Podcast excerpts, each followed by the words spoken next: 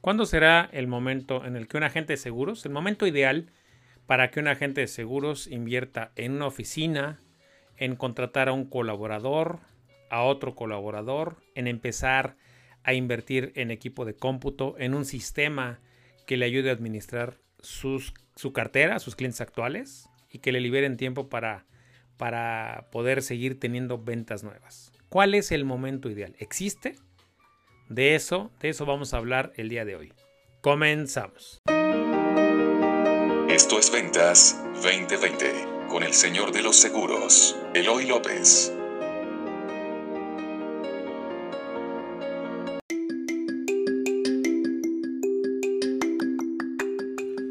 Hola, muy buenos días. Soy Eloy López y me conoces como el señor de los seguros. Te doy la bienvenida a este nuevo capítulo de Ventas 2020. Muy tempranito.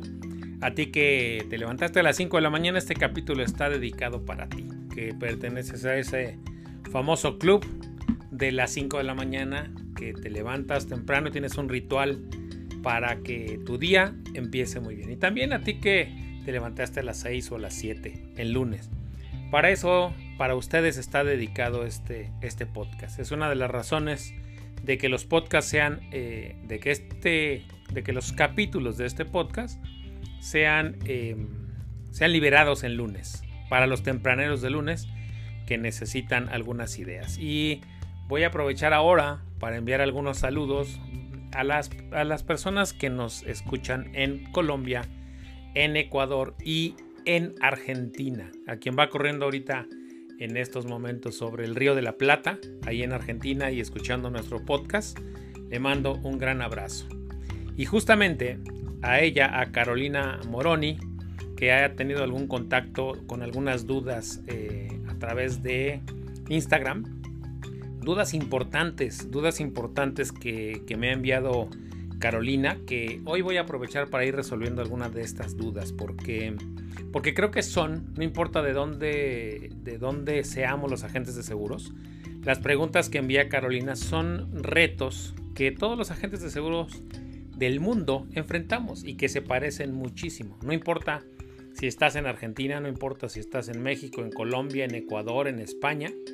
Creo que los agentes de seguros tenemos este gran reto. Voy a leer lo que me, una de las varias eh, conversaciones que tengo con, con Carolina en las dudas que me va planteando y hoy voy a plantear una que me parece interesantísima. Hola Eloy, estuve escuchando en uno de tus podcasts que nuestra tarea principal como productores son dos, mantenimiento, servicio y hacer nuevos clientes. Y que la primera, en algún momento, estaría bueno delegarlo para que esa tarea no anule la venta. ¿Cuándo es el mejor momento de delegar el seguimiento? Por número de pólizas, por ingresos, o es momento de tomarlo para enfocarnos en la venta y no perder eh, calidad de vida aun cuando se pierda ingreso. Eh, la, pregunta que, plantea Carolina o el reto que plantea es, eh, voy a replantearlo para que se entienda bien lo que Caro nos está preguntando. A ver, yo dije y sostengo que dos objetivos deben ser los principales de los agentes de seguros. El primero siempre, siempre, siempre estar buscando clientes nuevos. Y dos, mantener a los clientes que ya tienes. O sea, los dos principales objetivos y los únicos objetivos que son medulares en nuestra carrera son conseguir clientes nuevos y mantener a los que ya tenemos. En el capítulo, ve a buscarlo si no lo has escuchado, no lo voy a, exponer aquí nuevamente todo, pero voy este, a hacer un resumen. El día que hice ese capítulo explicaba que muchas veces cuando ya vamos eh, teniendo alguna cartera, cuando ya llevamos 3, 4 o 5 años en la carrera o 20 años, nos enfocamos solo en la tarea 2, que es, eh, conservar a los clientes que ya tenemos. Eso puede ser muy cómodo, puede ser en algún momento una gran fuente de ingresos. El tema es que si olvidamos, si olvidamos la tarea número uno, que es conseguir clientes nuevos, nuestro negocio no va a crecer. Entonces, el conservar a nuestros clientes, cuando ya tenemos 3, 4, 10 o 20 años en la carrera, nos puede absorber muchísimo tiempo y nos puede dejar muy poco tiempo para la tarea número uno. Lo que Carolina me pregunta, ¿cuándo sé que es momento de que ya tengo muchos clientes, cuando es momento de delegar la tarea de mantener a esos clientes. ¿Cuándo es momento? Ella me decía, por número de pólizas, por número de ingresos, por cómo saber, cómo saber cuándo ya debo delegar esa tarea para que no me quite tiempo de conseguir clientes nuevos porque si me pongo a mantener yo solita, a, los, a conservar a los clientes que ya tenemos, pero al mismo tiempo me, me pongo o dedico más tiempo a conseguir clientes nuevos, pues básicamente para que yo tenga una vida con calidad o una calidad de vida va a resultar muy complicado. Yo le respondí algo que te voy a decir a ti. Es simple. Cuando la tarea 2, conservar a tus clientes, ya no te esté dejando libre el 80% de tu tiempo para dedicarlo a la tarea número 1. Yo le digo eh, a Carolina en esta respuesta, el ingreso nunca, nunca se pierde si siempre estás buscando clientes nuevos. ¿A qué me refiero con esta respuesta que le di? No te preocupes por el ingreso. Si tú te haces de un buen equipo, que te ayude a conservar bien a tus clientes, a tus clientes actuales, a darles un mejor servicio del que tú solo les darías, créeme, eso te va a liberar tiempo para tener y estar buscando clientes nuevos. Lo que tú tienes que hacer es dedicar ese tiempo libre, completito, a conseguir clientes nuevos. Si tú te abocas y en cuerpo y alma a utilizar todo el tiempo libre que te deja ya el equipo al que le delegaste, al que le delegaste la atención y la conservación de tus clientes, si tú, utilizas todo ese tiempo en conseguir clientes nuevos, créeme, van a seguir llegando ventas nuevas y tu negocio va a seguir creciendo. Porque eh, ese es para mí el punto de equilibrio. A veces, a veces el punto de equilibrio y saber dónde es el momento de delegar es difícil, no hay un punto exacto. No hay un punto exacto porque yo te voy a contar mi propia experiencia. Esto lo entendí desde los inicios de mi carrera desde los primeros dos meses, recuerdo, que yo, de, no, me preguntes cómo, eh, dimensioné toda la carrera de la agente de seguros, o sea, todo el proceso. Yo decía, ya vas, tienes un cliente, ya le vendiste y ahora cómo haces todo el mantenimiento de ese cliente y sigues teniendo tiempo libre. Dije, necesitas alguien que te apoye, un mensajero y un asistente. Yo no tenía grandes ingresos y contraté un mensajero y una asistente para delegarles tareas que yo sabía y, e intuía desde el inicio de mi carrera que eran delegables. Yo, yo soy un loco, un temerario, porque en ese entonces les pagaba más a mi mensajero y a mi asistente de lo que estaba generando en el mes. Había meses en los que salía tablas y esos meses me iba muy bien.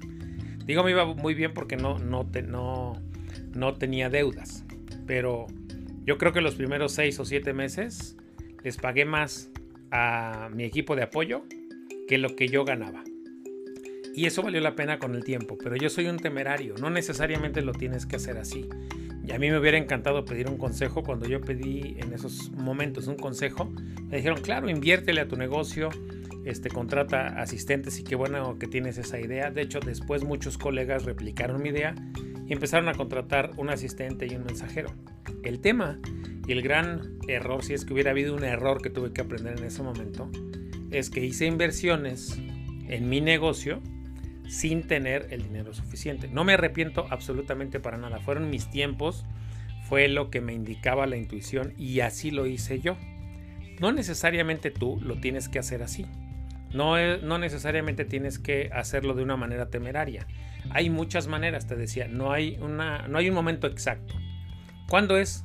Cuando tú tienes que hacer ese cambio, cuando tu negocio ya te lo esté pidiendo, cuando tus ventas nuevas estén disminuyendo y sientas que estás atendiendo mucho la conservación de los clientes. Ahora, esto se resuelve desde el inicio de tu carrera.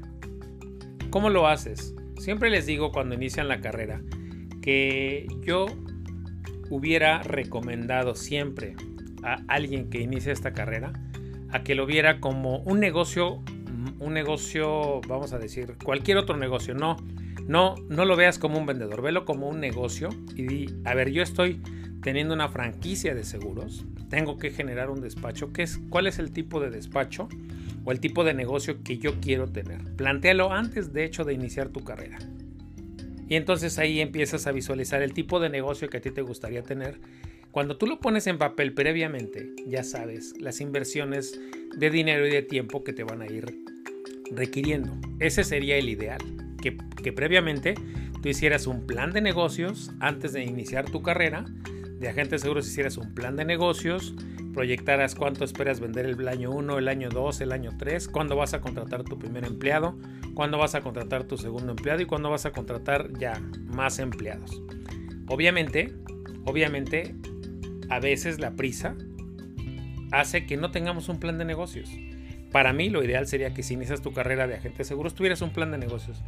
Pero como sé que es posible que no lo tengas, entonces vas a tener que ir más o menos utilizando tu intuición.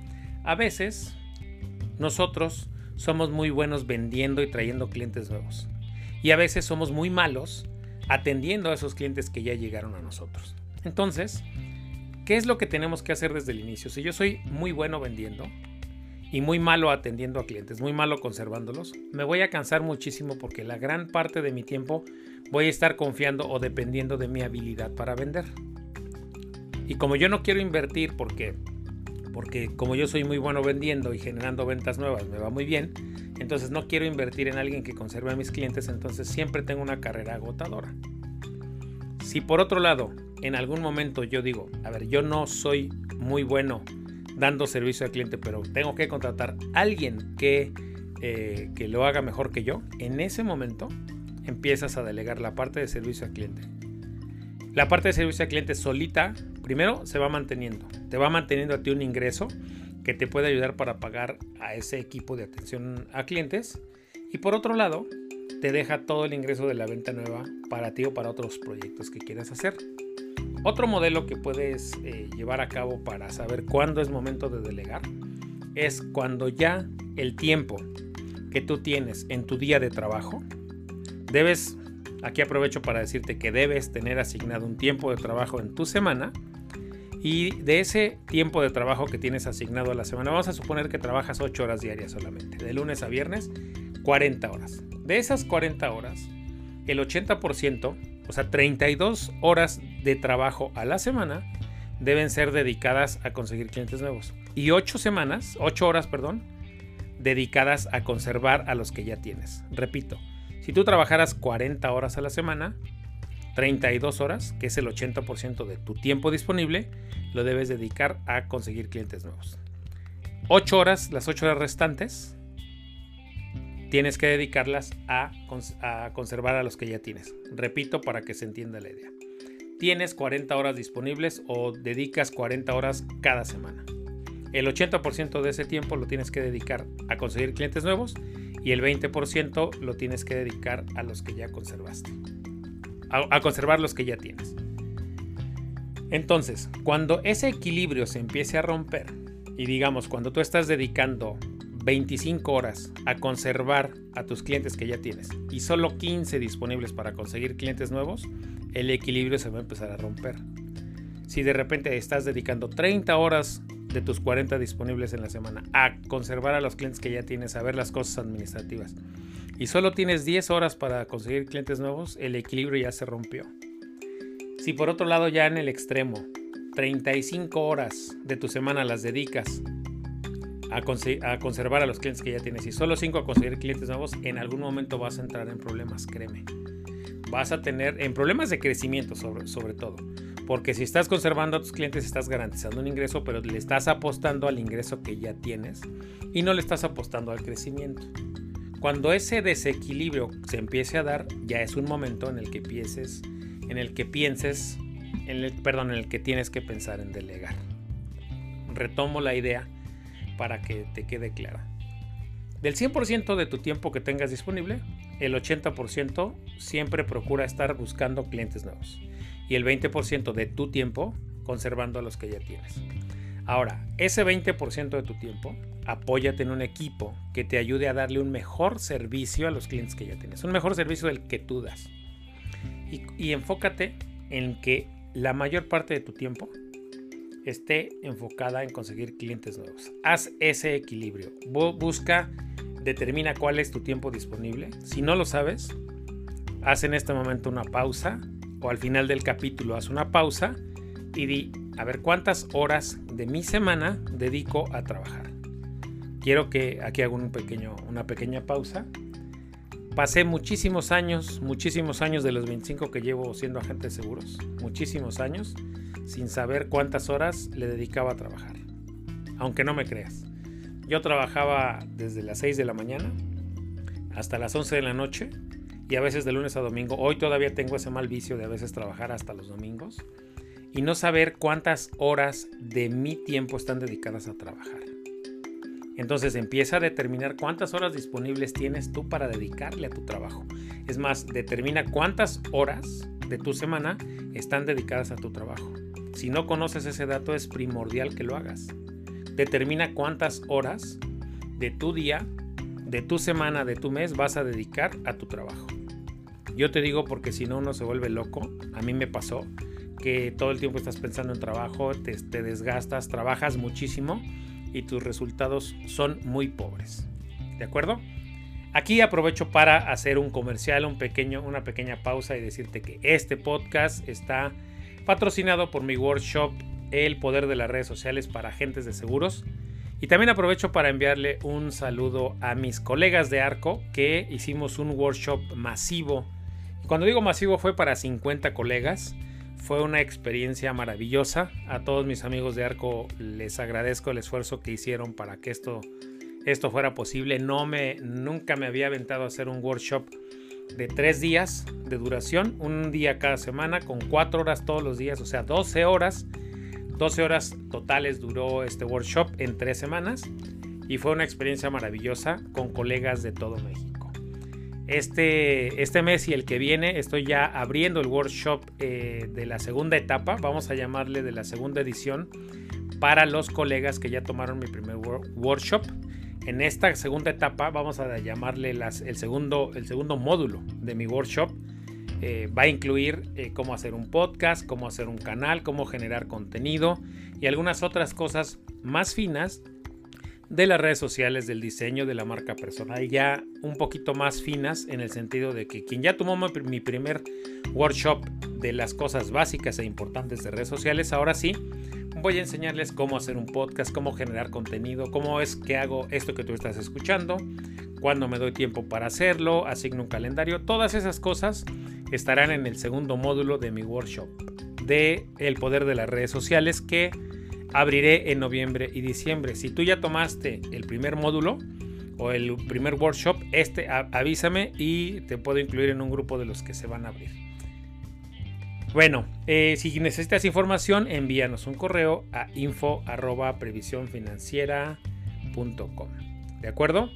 Vamos a seguir con el podcast del día de hoy.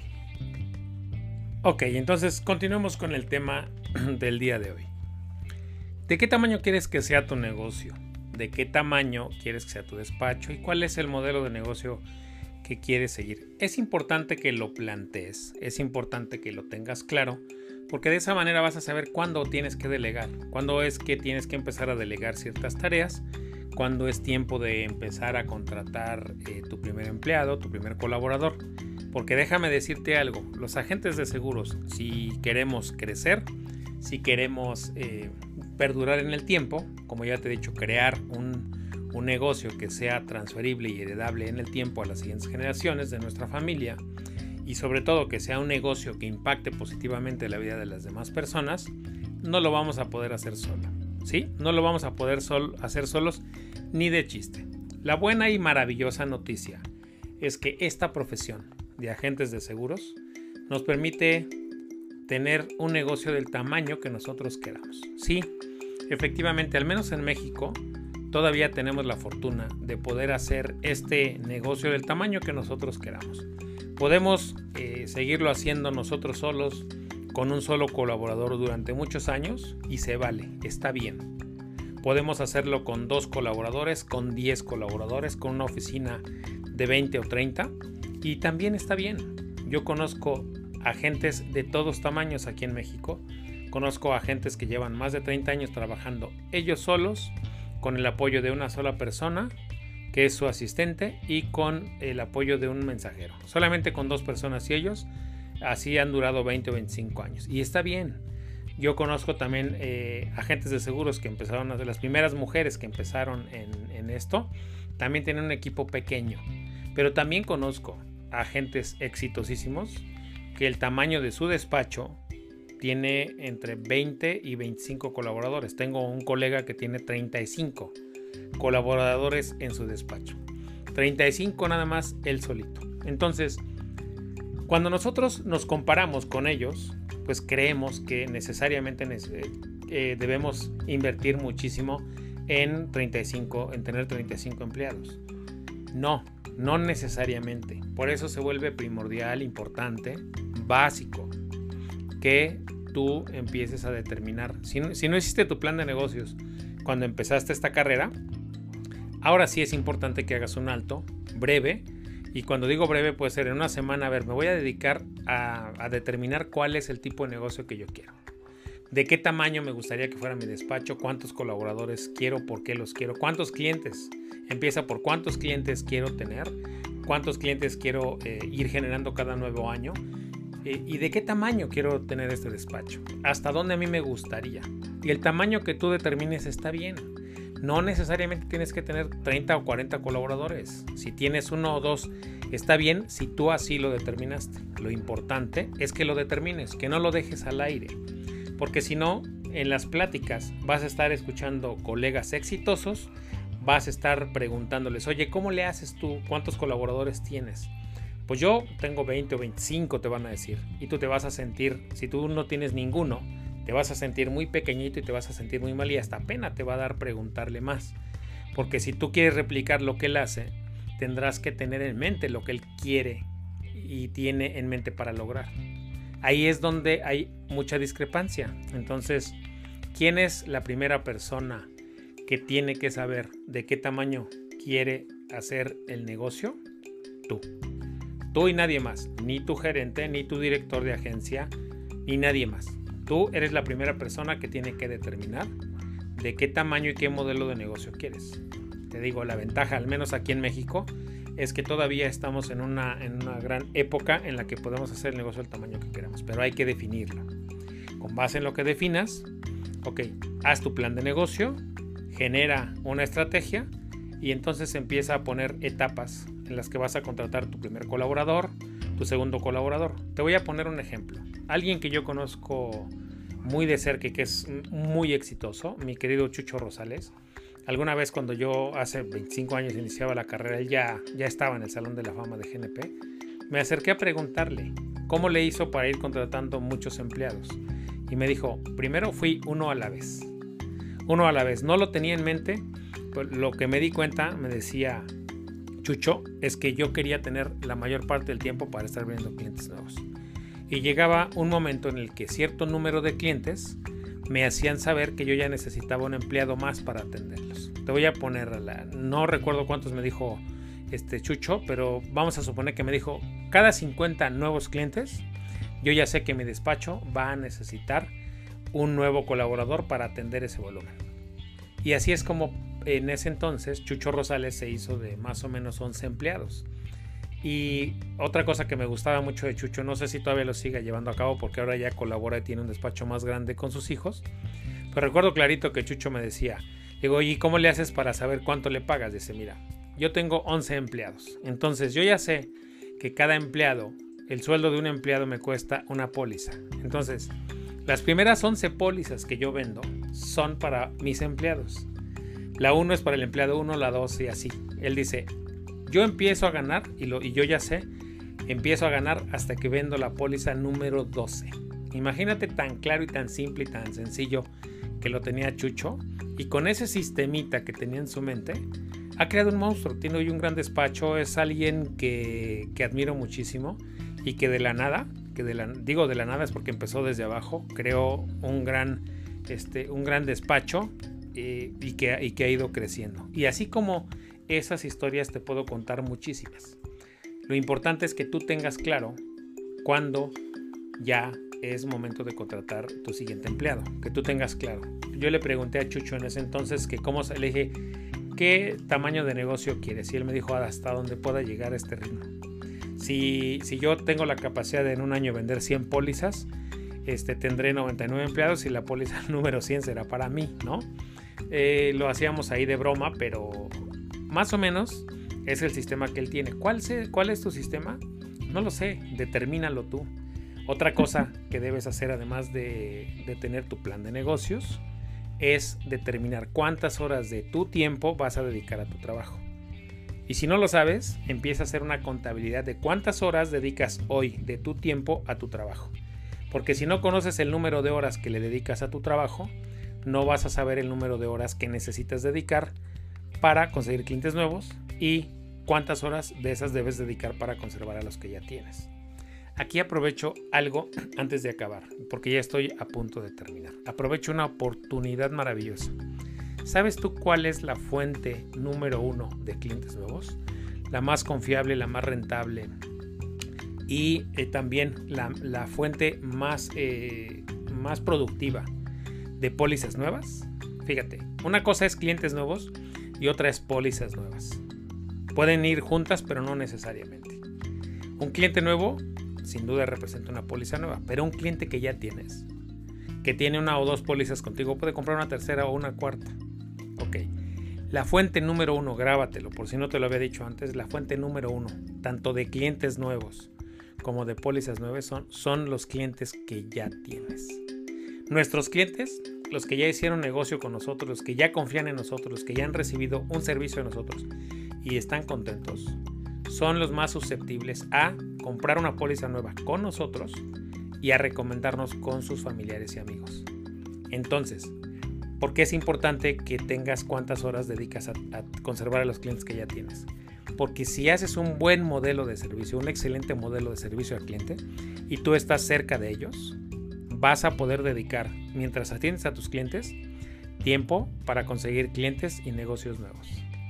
No dejes de lado ni delegues completamente, vamos a decir, no te desentiendas de tus clientes, solo delega la parte del servicio al cliente pero no pierdas el contacto con ellos, porque ellos son la primera fuente más confiable de nuevos clientes y de nuevas pólizas. Es una mina de oro que tenemos que cuidar muchísimo. ¿Sí? Ellos pueden ser la fuente número uno de clientes nuevos y pólizas nuevas. Por si no te lo había dicho antes, grábatelo. Ok, hemos llegado sin querer queriendo al final de este gran capítulo que hoy estuvo dedicado a México, a mi querido México, a Latinoamérica, en Argentina, allá en el Río de la Plata que corren mientras nos escuchan, a Colombia, a Ecuador, que son los países de Latinoamérica que me dicen mis estadísticas que son los países que nos escuchan. Y bueno, pues obviamente a Chihuahua, a Mérida, a Puebla, a mi amada Ciudad de México, a todos ustedes colegas, estés donde estés, no importa si estás en Mérida, en Chihuahua, en eh, Argentina, en Colombia, en Ecuador, todos, todos enfrentamos los mismos retos. A todos nos dicen, déjame pensarlo, lo voy a platicar con mi esposa. Todos tenemos los retos de conservar a los clientes y conseguir clientes nuevos, de hacer rentable nuestra labor, de hacer impactante nuestra labor. Y hoy tenemos pues grandes herramientas que antes, antes no estaban. Escuché en, este, en esta semana, asistí al, al, Business Invitational en la segunda edición con mi amigo Mauricio Candiani, que eh, pues obviamente fue un laboratorio enorme de ideas y de buenas y, e innovadoras ideas. Y recuerdo que este, en uno de los, de los módulos decía que eh, nosotros, eh, hoy más que nunca, los negocios de toda índole, entre ellos el de agentes de seguros, enfrenta retos que nunca antes había tenido, retos eh, difíciles, difíciles, que nunca antes habíamos tenido. Esta pandemia ha venido a, a poner de cabeza todos los negocios, pero también, también llegó en una época en la que tenemos a la mano también la mayor cantidad de herramientas que nunca antes en la historia de la humanidad habíamos tenido. Hoy podemos los agentes de seguros estar encerrados y aún así seguir impactando la vida de las demás familias a través de la tecnología, a través de las redes sociales y coincido 100% de eso, 100% con eso. Te voy a platicar algo.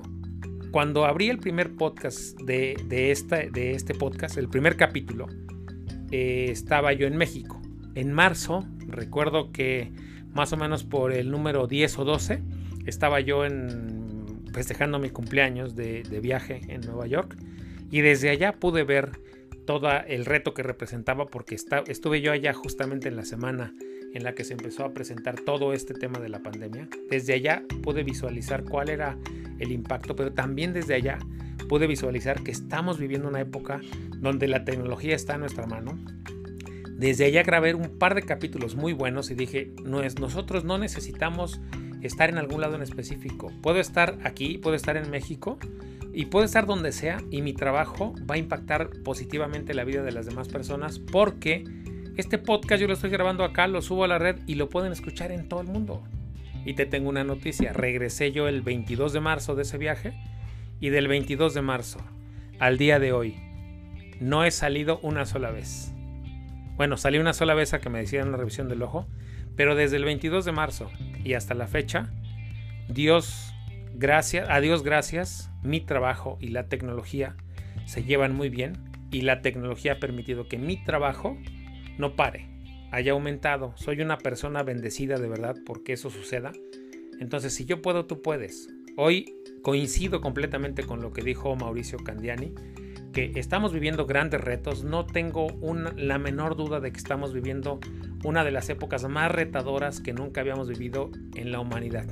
Y digo, olvídate de las guerras, olvídate de todo eso. Yo creo que nunca habíamos vivido como humanidad un evento así, que un bicho tan pequeño impactara a todos, tanto los negocios como las familias. Y los negocios tenemos grandes retos, las familias también, pero también hoy más que nunca tenemos una gran, un gran cúmulo de herramientas a nuestra disposición que no nos deben detener. Y en nuestra profesión, la tecnología juega un papel importantísimo. El correo electrónico, las redes sociales, el Internet mismo, son herramientas maravillosas para nuestro trabajo. Si tú me vieras ahorita en este momento, estoy manoteando porque me emociono de saber y de sentirme y de estar viviendo en esta grandiosa época y de dedicarme a esta carrera tan hermosa que me permite estar grabando un podcast aquí en la Ciudad de México, encerrado en mi casa sin salir y que alguien corriendo en el río de la Plata lo esté escuchando o caminando en uno de los maravillosos jardines que hay en Bogotá o escuchándome en Colombia, en, eh, en Ecuador, en Chihuahua, en cualquier parte del mundo me pueden estar escuchando. Y eso me hace sentir una persona bendecida y con el gran reto de dar lo mejor de mí y ponerlo en la red para que tú lo escuches para que te sirva. Ah, antes de emocionarme más, tengo que decirte que muchísimas gracias por escuchar este podcast, por dejarme acompañarte mientras corres, mientras eh, haces ejercicios, más mientras te estás bañando, no, sé dónde nos estés escuchando, si estás lavando trastes, échale muchas ganas a ti que me escuchas lavando trastes. Voy a poner eh, a veces alguna versión de... Voy, voy a hacer un capítulo que se llama para lavar trastes. Entonces, si estás lavando trastes, si estás haciendo ejercicio, no sé qué estés haciendo, gracias por escucharnos. Y te recuerdo algo importantísimo. Si yo te puse una idea sobre la mesa, tienes que llevarla a cabo. Porque ahora ya la pelota está en tu cancha. Si tú hoy tienes un consejo que antes no tenías, ahora la pelota está en tu cancha y no va a pasar nada si tú no haces algo con él. Porque yo ya hice mi trabajo, ya te di mi idea, ya te di algunos consejos y ahora, si alguno de estos te sirvió, llévalo a cabo. No te esperes, no te esperes, porque no va a pasar nada si tú solo escuchas el podcast y te quedas con la idea. Llévala, ejecútala, pruébala. Y antes de que te vayas del podcast, si no te has suscrito y estás en Spotify, suscríbete. Suscríbete para que te lleguen las actualizaciones. Y recuerda, si estás en Apple Podcast, no te vayas sin dejarnos una recomendación y una calificación. Estas nos ayudan para que llegue a más personas. Y ya antes de irte, si sé que insisto mucho, comparte esto con alguien que crees que le pueda servir. Ayúdame a difundir esta idea, este trabajo que es gratuito para ti. De mi parte lo hago con muchísimo corazón lo hago con todo el convencimiento de que te puede ayudar. Entonces compártelo con alguien que crees que le pueda servir. Soy Eloy López, soy el señor de los seguros y el día de hoy vimos algunas ideas sobre cómo empezar a delegar o cuándo saber cuándo empezar a delegar y hacer que tu equipo vaya sumando colaboradores que te ayuden a conservar a los clientes que ya tienes. Con el objetivo primordial de que ellos reciban un mejor servicio y además te liberen tiempo para conseguir clientes nuevos. Las dos, los dos objetivos primordiales de un agente de seguros. En redes sociales me sigues en Twitter como arroba Eloy López J. En Facebook igual, eh, arroba Eloy López J y búscame, tengo un perfil profesional. Tengo un sitio de YouTube para ti que se llama Seguros 2.0, donde he estado subiendo algunos videos con entrevistas de mis gurús en redes sociales. He estado dando algunos consejos de ventas y estaré trayendo ahí algunas personalidades importantes que ojalá te sirvan. Soy Eloy López, soy el Señor de los Seguros. Te deseo una semana exitosísima, una semana bendecida y una semana llena de muchísimas ventas. Nos vemos la próxima semana a las 5 de la mañana. Cuídate mucho. El lunes a las 5 de la mañana, el de la siguiente semana estaremos escuchándonos. Cuídate mucho. Que Dios te bendiga. Bye.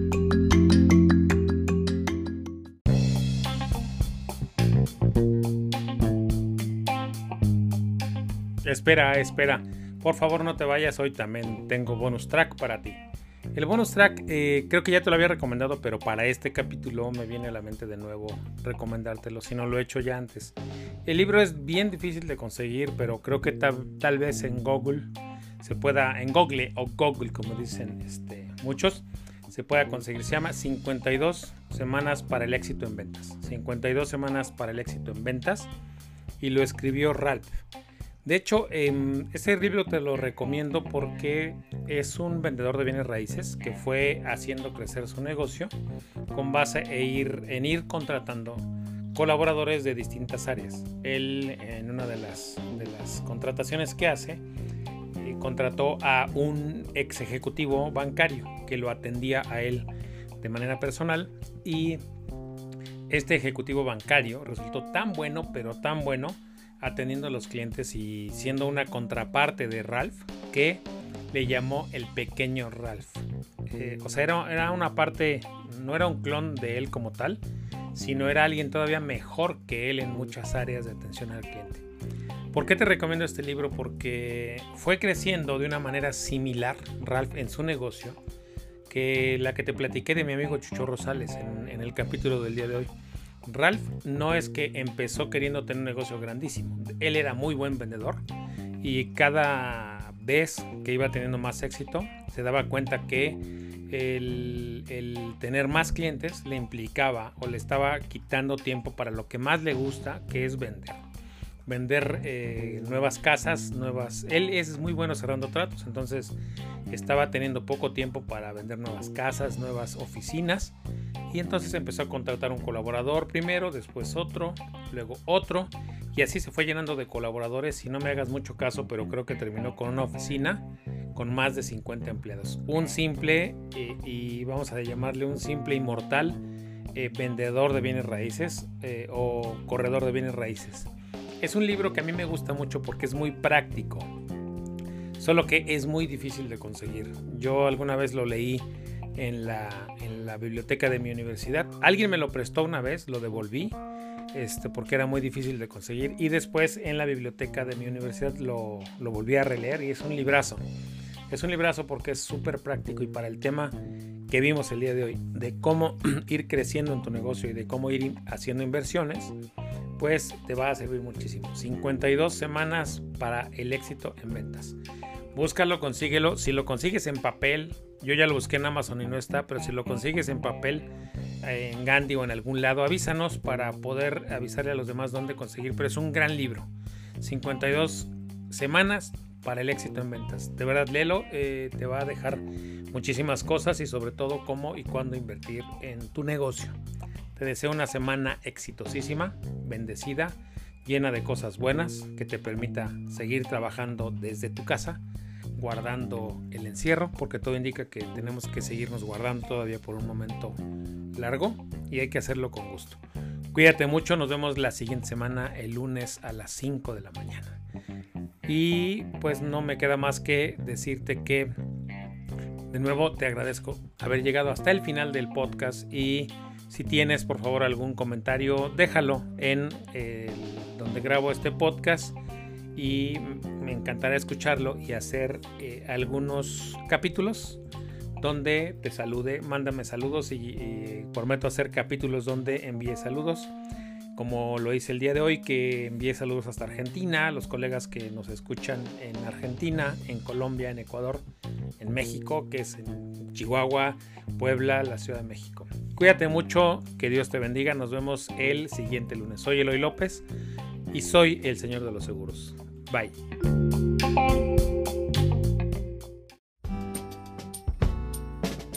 Esto fue Ventas 2020 con el Señor de los Seguros, Eloy López. Suscríbete al podcast en Spotify, Apple Podcast y en Twitter como arroba Eloy López J. Una producción de previsión financiera integral.